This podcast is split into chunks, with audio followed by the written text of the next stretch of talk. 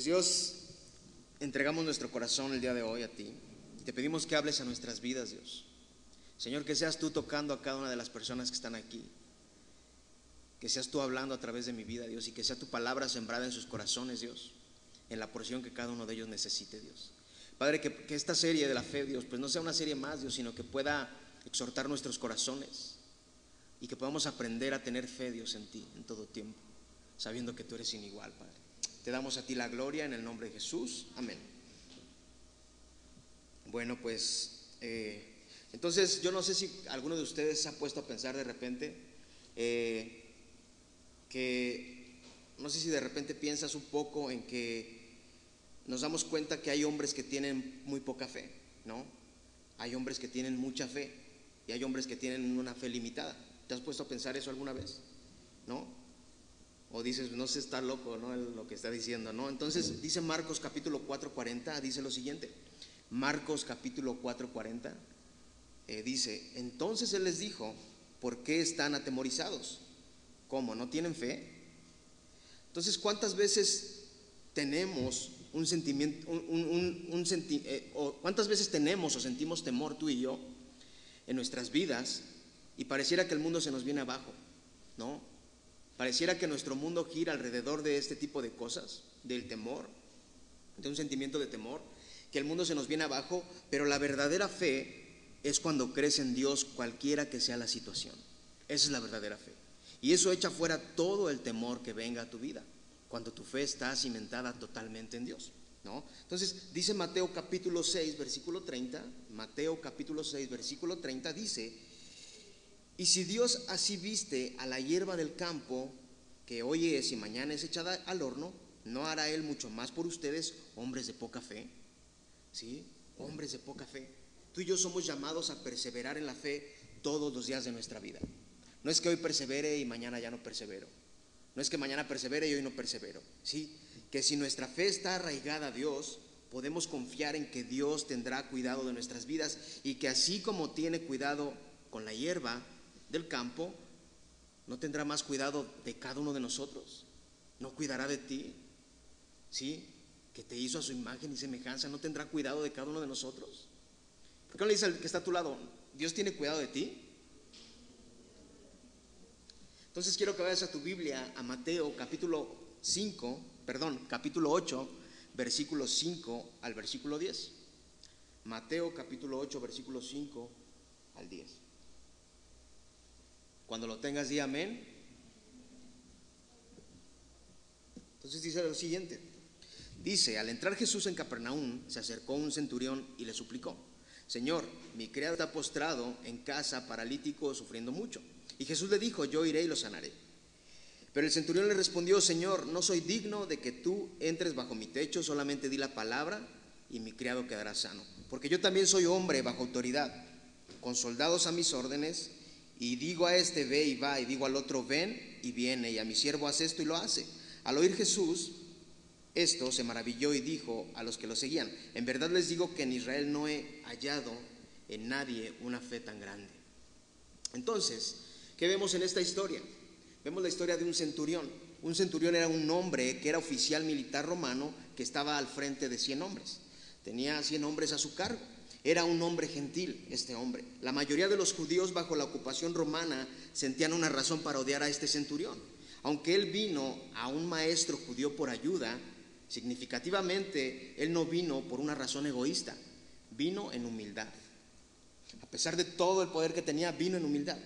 Ahora, cuando tú y yo leemos en la Biblia sobre la vida de los centuriones, o de muchos centuriones, al menos siete de los que son presentados son, son honorables y son buenos. Siete centuriones. Entonces, este centurión tenía una actitud poco común con su esclavo.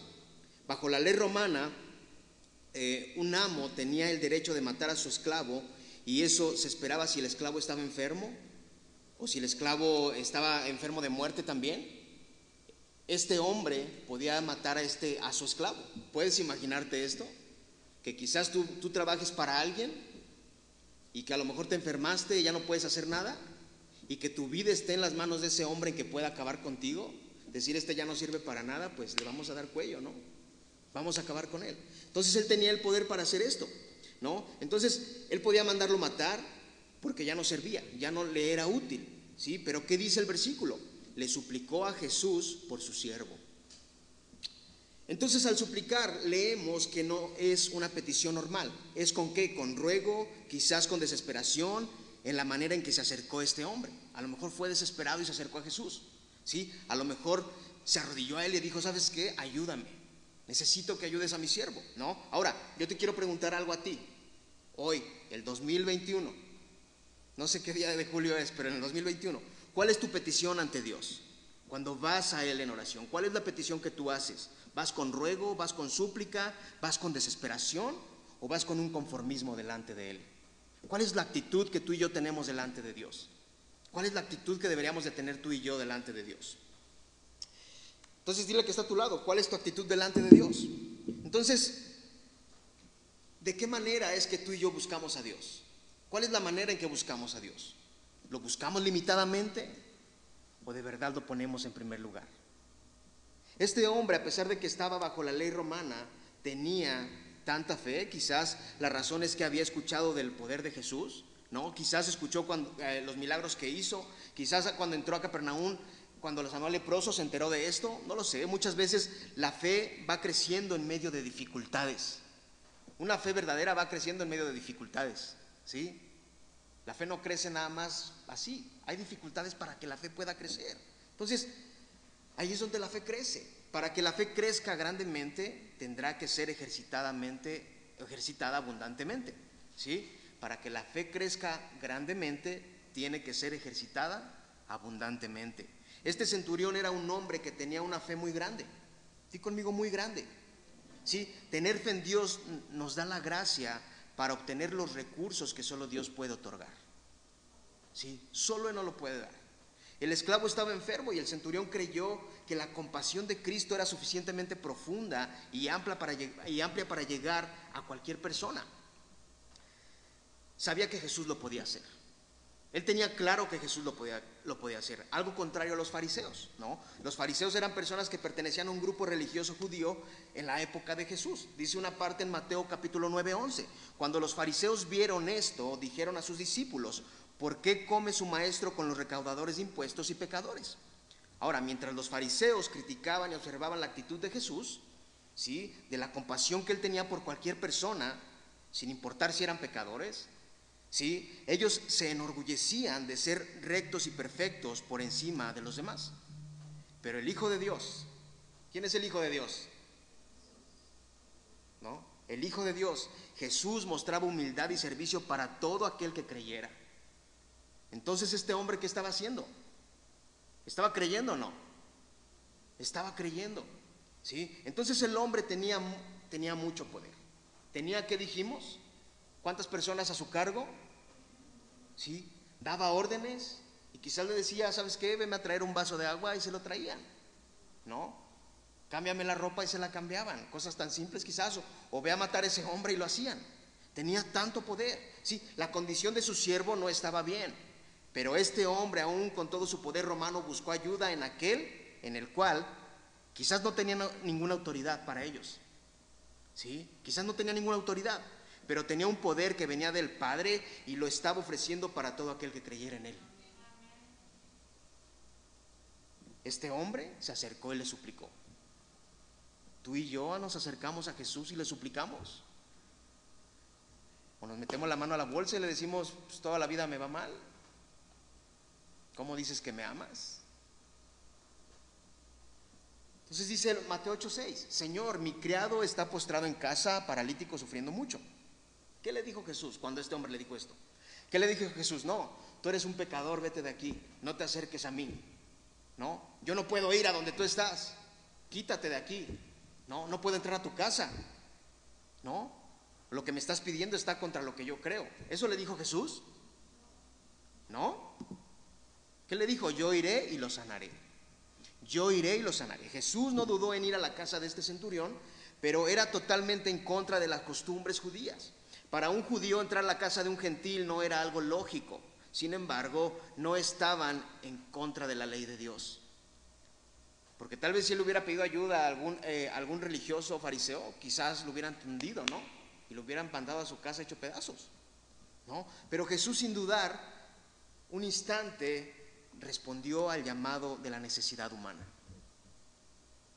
Es lo mismo, Jesús sin dudar responde a las necesidades que tú tengas, a cada una de las necesidades que tú tengas. Entonces, su criado estaba postrado en donde? En su casa paralítico gravemente y atormentado, afligido tanto de cuerpo como en alma, una total impotencia sin poder hacer absolutamente nada, hasta donde alcanzaban las habilidades humanas.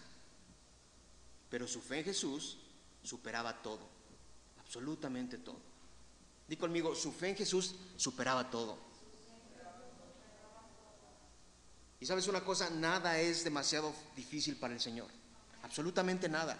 Una fe grande depende de la grandeza de Cristo. El poder de Cristo es suficiente para todas las emergencias de un creyente. Para todas las emergencias. Cualquiera que sea la necesidad que tú tengas el día de hoy, solo necesitas poner toda tu fe en Dios y darte cuenta que Él cuida de tu vida en cualquier situación. Él cuida de ti en cualquier situación. Cuando tu fe es verdadera, puedes descansar en Él sin dudar absolutamente nada. Cuando tu fe es verdadera. Entonces dice, Señor, no soy digno de que tú entres bajo mi techo. La mayoría de los judíos creían que el hogar de un gentil no era digno de ellos. Y el centurión supuso que un rabino y un maestro como Jesús consideraría su hogar indigno. Imagínate eso. A veces tú y yo consideramos también que no merecemos ni lo más mínimo de parte de Dios. ¿Te ha pasado eso? De repente dices, yo no merezco nada de Dios. Y sí, quizás no lo merecemos, pero Él ya nos ha lavado con precio de sangre y nos ha purificado y ahora nos ha hecho dignos de su amor, de su misericordia, de su bondad y de cada uno de los recursos conforme a sus riquezas en gloria. Solo necesitas que tu fe sea verdadera. ¿Sí? Cada día pídele a Dios que aumente tu fe. A ver, di conmigo, Dios aumenta mi fe. Entonces, aunque este hombre tenía un rango muy importante sobre la tierra, sobre este planeta, con humildad reconoce de todo corazón su condición de pecado y se levanta con una fe que sorprende, que sorprende a Jesús. ¿no? Él entendió que poner su mirada en Dios haría lo imposible. Lo imposible y lo inmerecible. Él se entregó a la voluntad de una palabra por la sanidad de su siervo. Él confió en que Jesús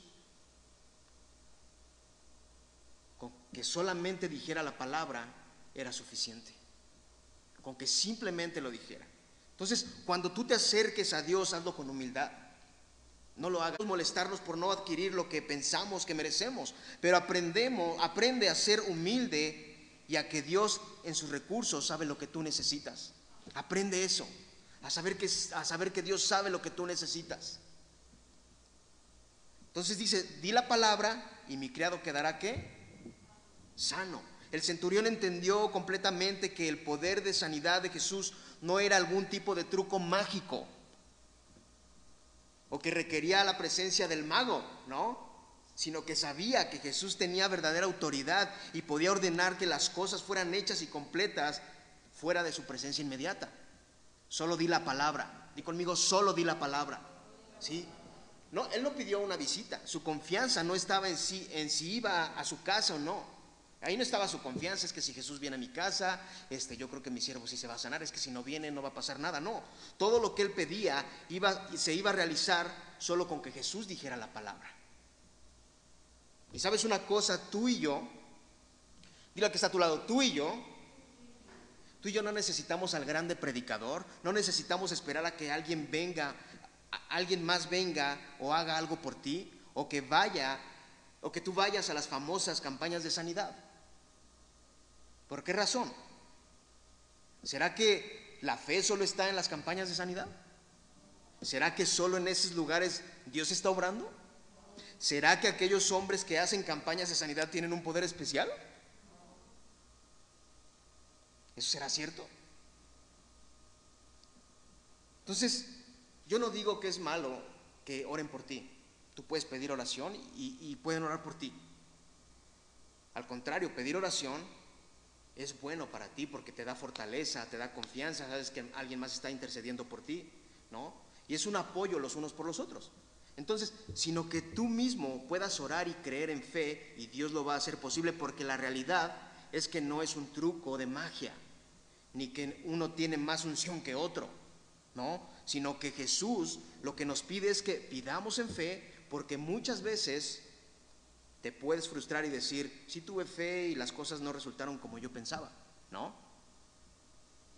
¿No te ha llegado a pasar eso de repente? Que piensas y sientes y dices, bueno, yo sí tuve fe, pero Dios no obró. Yo sí tuve fe, pero Dios no hizo absolutamente nada, ¿no? ¿Sabes una cosa? La fe no es así. Tú y yo pensamos que tenemos el poder en nuestras manos. ¿No? La fe es poner todo en manos de Dios y confiar en que Él sabe lo que es mejor para nosotros. A veces no lo podemos entender, pero Él sabe lo que es mejor para ti. Dile al que está a tu lado, Él sabe lo que es mejor para ti. Y sabes, y, sabes que Dios te puede sorprender en milagros y sanidades. Él es Dios y lo puede hacer si Él quiere. ¿Sí? Pero sabes, lo más importante es la sanidad del corazón. Di conmigo, lo más importante es la sanidad del corazón. ¿De qué vale estar bien físicamente y con el corazón alejado de Dios? ¿De qué vale eso? Estar bien físicamente y con el corazón alejado de Dios. ¿De qué vale decir Dios sanó mi cuerpo, pero mi corazón está alejado de Él? ¿No? ¿Eso crees que sea bueno? La mayoría de veces las personas que buscan la sanidad, la sanidad física en Dios, en una campaña o en X situación, se alejan porque solo buscaban un beneficio en sus vidas. Aunque quizás tuvieron fe en ese momento, ¿sí? Se olvidaron de que la fe no solo se basa en milagros, sino que una gran fe no pide señales, sino que se satisface con solo la promesa sabiendo que el Señor es fiel, porque dice Hebreos 11.1, ahora bien la fe es la certeza de lo que se espera, la convicción de lo que no se ve. Esa es la fe. La fe requiere ser sólida en nuestras vidas, teniendo confianza en Dios y la seguridad dada por Dios de que en Él presente tú puedes confiar en que el futuro está en manos de Dios. En eso puedes confiar. A lo mejor tu, presente se ve aterrador, pero tú ten fe que en el futuro Dios tiene cuidado de tu vida. La fe verdadera no se basa en experiencias. A veces pensamos que tener fe es solo tener experiencias. ¿Sí? Y nos basamos más en las experiencias. Pero la fe no es solo tener experiencias. A veces pensamos que la fe es solo cuando Dios nos sana. A veces pensamos que la fe es solo cuando Dios nos da lo que queremos. A veces pensamos que la fe es solo cuando responde exactamente lo que pedimos. Pensamos que así es la fe. Y pensamos que si Él responde exactamente como yo pedí, es que tuve mucha fe. ¿No? Pero la fe es la seguridad divina y es un regalo de Dios, porque a pesar de que las cosas no vayan bien, o no vayan como yo pensé, no vayan como yo creí, no vayan como yo estaba eh, pensando que quizás aún no me ha sanado físicamente, sigo teniendo fe en que Dios seguirá teniendo cuidado de mi vida porque creo en fe que lo que tú tienes, creo en fe lo que lo que tú tienes, o creo en fe lo que lo que Dios tiene para mí es algo glorioso. ¿Sí? Ese es tener la fe. No, a Dios no lo podemos manejar como un títere.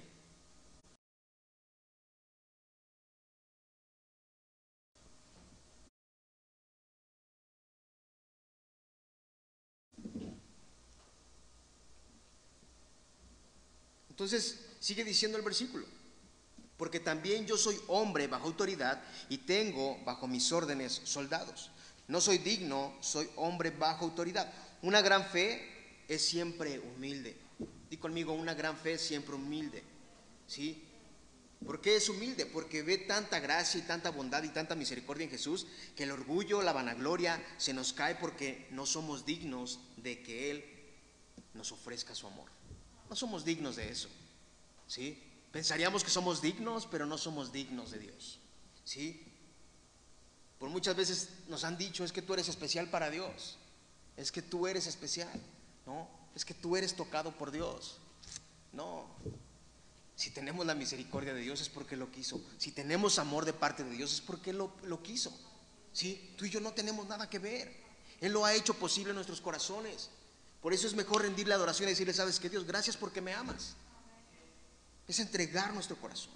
Entonces, este hombre sabía que así como él tenía autoridad, y decía a su siervo, haz esto y lo hacía, o a sus, a sus soldados, ve y haz esto, lo hacían, sabía que Jesús tenía el poder y la autoridad, con solo decirlo, que todo el mal de aquel hombre postrado se iría porque toda la maldad estaba a los pies de Jesús, el Hijo de Dios. ¿Sí? Entonces, cuando rindes tu vida y tu corazón a Dios, toda la maldad y todo aquello que te hace pensar que no tienes esperanza, que no tienes futuro, que no tienes remedio, todo está sujeto a Dios, porque Él te mostró esperanza y te dio un futuro que es glorioso. ¿No? Y Jesús ya hizo posible que toda la maldad, todo el temor y todo el miedo, que si tu fe está en Dios, Él te hace libre y, te puede, y, tú puedes vivir lleno de esperanza. El Espíritu Santo cada día te va dando gozo, un gozo que es inmerecido, un gozo que no merecemos. ¿No? Dice Romanos 15, capítulo 15, versículo 13. Romanos capítulo 15, versículo 13. Dice que Dios, que da esperanza, los llene de alegría y paz a ustedes que tienen fe en Él y les dé abundante esperanza por el poder del Espíritu Santo.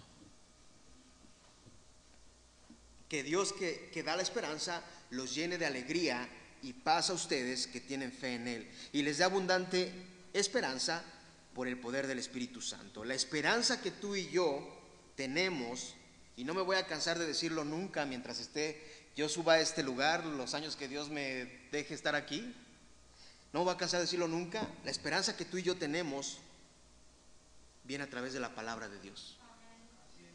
No viene a través de lo que yo pueda decir, de lo que alguien más me pueda decir. A veces es bueno que te den una buena palabra, que te animen, pero lo importante es la palabra de Dios. Eso es lo importante. ¿sí? Entonces, en la palabra de Dios, porque fueron escritas y son aplicadas a cada corazón que cree por el Espíritu Santo. ¿sí? Ahí está tu esperanza, tu gozo, tu libertad, tu quebranto en la palabra de Dios. Ahí está el verdadero gozo. Ahí está el verdadero amor. Ahí está la verdadera gracia. En las palabras que están en la palabra de Dios. Entonces dice el 10, al oír esto, al oír Jesús, se maravilló y dijo a los que le seguían, en verdad les digo que en Israel no he hallado a nadie que tenga una fe tan grande como este hombre. Este hombre entendió totalmente la autoridad de Jesús. A veces tú y yo, sí o no, y uno va a decir, no, yo no, tú y yo no vemos las cosas tan claras, nos cuesta trabajo entender a Jesús, a Dios.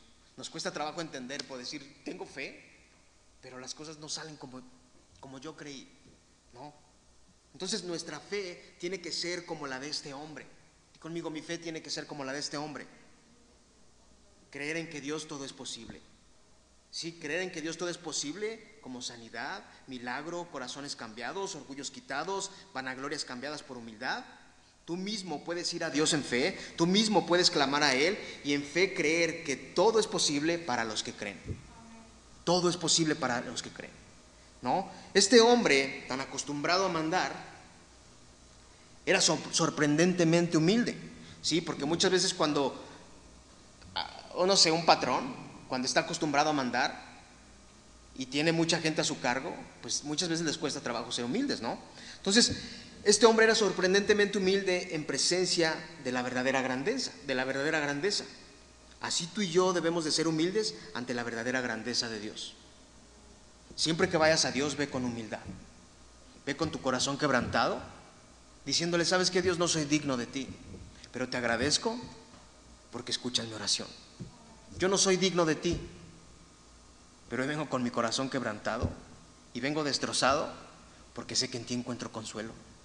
Yo no soy digno de ti, pero a pesar de que tengo esta enfermedad, tú sabes lo que es mejor para mí.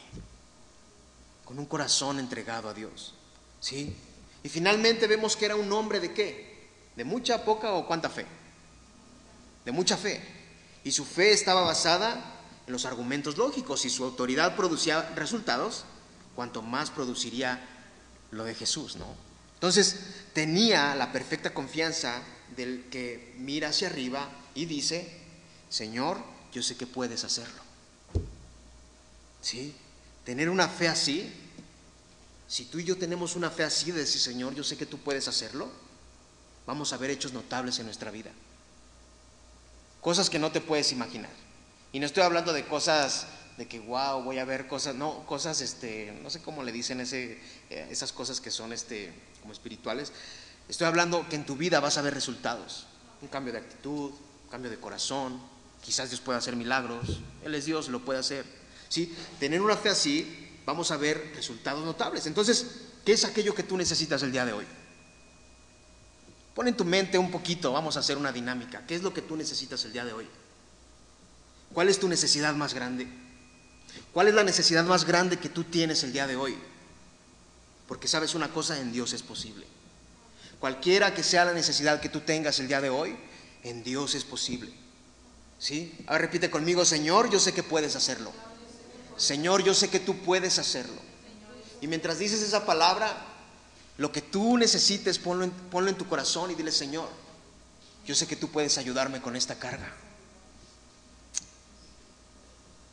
Entonces este hombre sabía que la palabra de Jesús era suficiente para sanar a su criado sin tener que ir a su casa. La palabra de Dios es suficiente donde quiera que estés para hacer en tu vida lo que Él desea hacer. Y créeme que lo que Dios tiene para ti es mejor que lo que puedes encontrar afuera. Nunca te vas a arrepentir de seguir a Dios todos los días de tu vida. Nunca te vas a arrepentir. Lo que sí te puedo garantizar que va a haber días buenos, va a haber días malos, pero eso pasa en todo mundo, porque no vivimos en un mundo de caramelo. ¿Sí? Pero mientras tu confianza esté totalmente en Dios, vas a entender que es mejor estar en Él que fuera de Él. ¿Sí? Entonces, aquí podemos darnos cuenta del alcance redentor de Jesús, que no solo vino a salvar a los judíos, sino también a los gentiles, también a ti y a mí. ¿Sí? Aprendamos a amar a Dios en fe, a creer lo que ha hecho por nosotros y cómo nos ha mostrado un amor sin igual. Si yo me sentara contigo a tomar un café y te dijera, oye, Dios te ha mostrado amor, ¿qué me dirías? ¿Sí o no? ¿O te quejarías de Él diciendo, es que Dios ya no me ama? Me dejó de amar hace mucho tiempo. No, te amó desde antes de que nacieras. ¿Sí? Te amó desde antes de que tus papás planearan tenerte.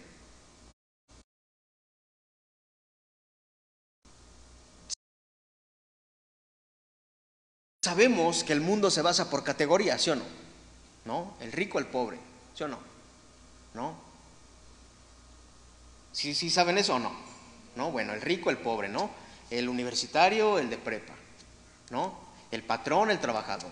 El pastor, el líder, el líder, el servidor. Todo lo basamos así, ¿no? Por cosas así. Entonces, todo lo basamos por categorías.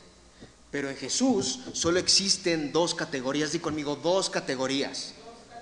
Uno la de los que creen y la de los que no creen. Solamente, ¿sí? En Jesús, seas rico seas pobre, eso no importa. Aquí lo importante es que creas o no creas, ¿sí? Jesús es quien hace la diferencia. En el creer en Jesús, eso hace la diferencia. Solo hay dos categorías, creer o no creer. Entonces el día de hoy, quiero que oremos y después de orar vamos a tener nuestra Santa Cena. Pero quiero que te quede claro algo. Que debes aprender cada día a que tu fe esté siempre totalmente en Dios. Sé que a veces pudiéramos pensar que no podemos tener una fe así, o que no podemos tener una fe confiando en Dios, porque a veces las cosas no salen como pensamos, pero no importa. Créeme que en Dios las cosas son mejores. ¿sí? Aún en las batallas que tú hayas tenido en este tiempo, que estés teniendo, ¿no? El otra vez me contaban una historia, me sorprendió, ¿no? La voy a contar, de un hombre que ama a Dios. Entonces hace rato yo te decía, ¿de qué te sirve estar sano y con tu corazón alejado de Dios? ¿Eso será bueno? ¿De qué te sirve que Dios te sane, pero si tu corazón está alejado de Dios? Me contaban la historia de un hombre la otra vez que él aún con sus dificultades amaba a Dios con todo su corazón. ¿Y sabes cuál era su deseo? Decir, yo quiero estar ya con Dios, porque con Dios no voy a tener ningún dolor, porque con Dios voy a estar completo. Imagínate. ¿Sí? Su importancia de él era estar ya con Dios. Y decían que lo decía con lágrimas, que su deseo era estar ya con Dios. ¿Sí? Ese hombre es el hermano Necho. Su sacrificio que hace de venir cada ocho días. La fe que tiene por amar a Dios. ¿Eh? A pesar de sus dificultades, Y tú y yo, es que me dio flojera. Es que Dios no me respondió. Es que Dios no hizo esto. Tu fe tiene que estar centrada en Dios totalmente. Tu fe tiene que estar cimentada en Dios. Y saber que lo más grande que puedes tener en esta tierra es poner tu confianza en Dios. No poner tu confianza en lo que tú crees. Porque lo que tú creas y yo pueda creer, eso sale sobrando. Lo importante es lo que Dios tiene para nuestras vidas. Y así como este hombre que creyó con una fe tan grande, que tú puedas decir también, ¿sabes qué Dios? Yo creo en que tú vas a hacer lo imposible en mi vida. Quizás ya me cansé de venir a la iglesia, quizás ya me cansé de ser cristiano, pero si tú tienes algo en mi vida, tengas, quizás es un familiar, quizás es una enfermedad, quizás es algo que no, que no puedes eh, controlar, no sé, ¿por qué no lo entregas a Dios el día de hoy? Y oramos en fe. Amado Dios, te agradecemos el día de hoy. Te damos la gloria a ti, Señor. Gracias porque eres bueno, Dios. Gracias por tu infinito amor.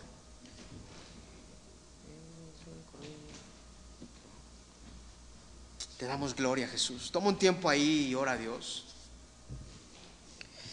Amado Dios, estamos agradecidos contigo por este domingo que podemos estar reunidos.